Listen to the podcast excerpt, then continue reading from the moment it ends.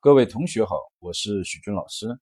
今天来讲呢，萨提亚的第二种人格的类型叫指责型人格。它是这样一种雕塑哦，就是这个人的一个姿态。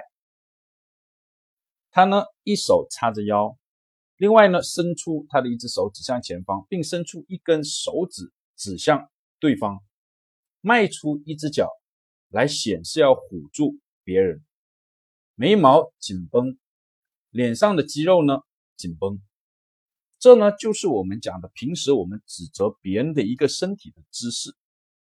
这种姿势呢，要告诉外面的人或外面的这个环境，都是你的错。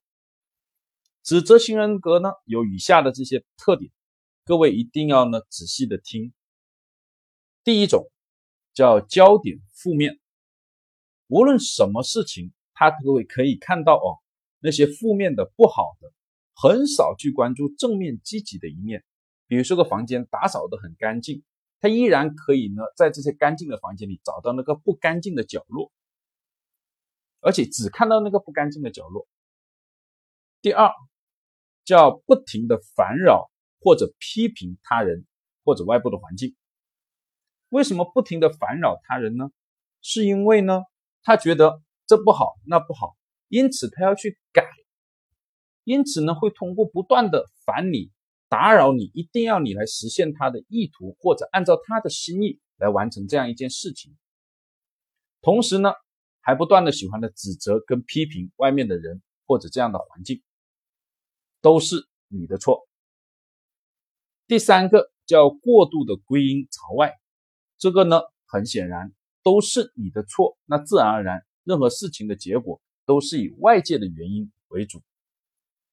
第四个叫瞬间快感，容易导致暴怒。萨提亚的研究表明，哦，呃，指指责者者呢，在指责别人的时候会产生一种控制感，这种控制感会使得他的肾上腺激素快速的进入血液当中，变成一种快感。快感呢？由于加速了这个血液的流动，往往会使得他哦缺少足够的氧气来保持正常的呼吸。如果这种情况不断的持续呢，就很容易陷入呢一个盲目的暴怒当中。久而久之哦，甚至会发展到极端的反社会的行为，比如像杀人犯等等。所以呢，心脏的负荷呢是比较大的。研究也表明，哦，指责型的人呢，喜欢指责他的他人的人，心脏类的疾病高发的可能性呢，远超于社会的平均水平。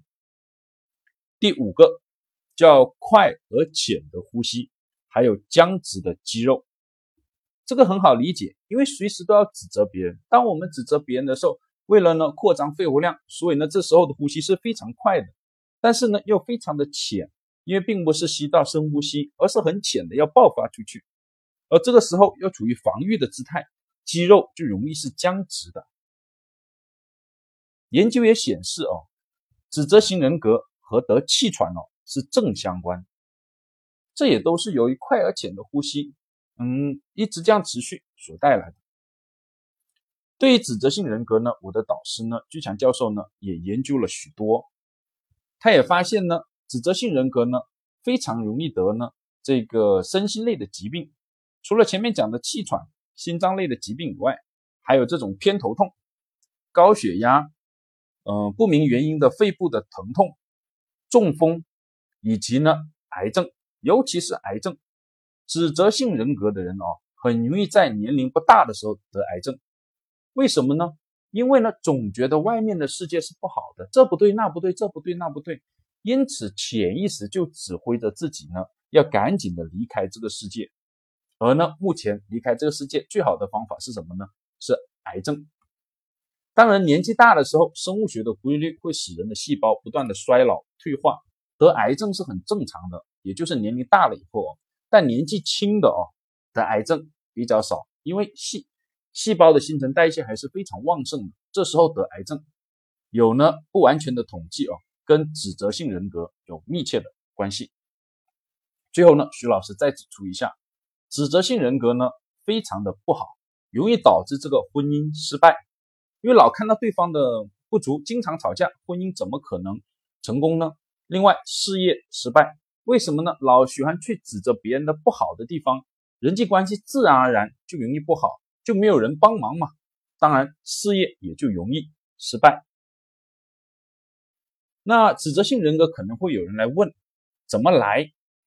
百分之七十以上哦，是家族家风继承而来，也就是爸爸妈妈都喜欢吵架的孩子，都喜欢吵架的家庭的孩子啊，特别容易形成指责性人格。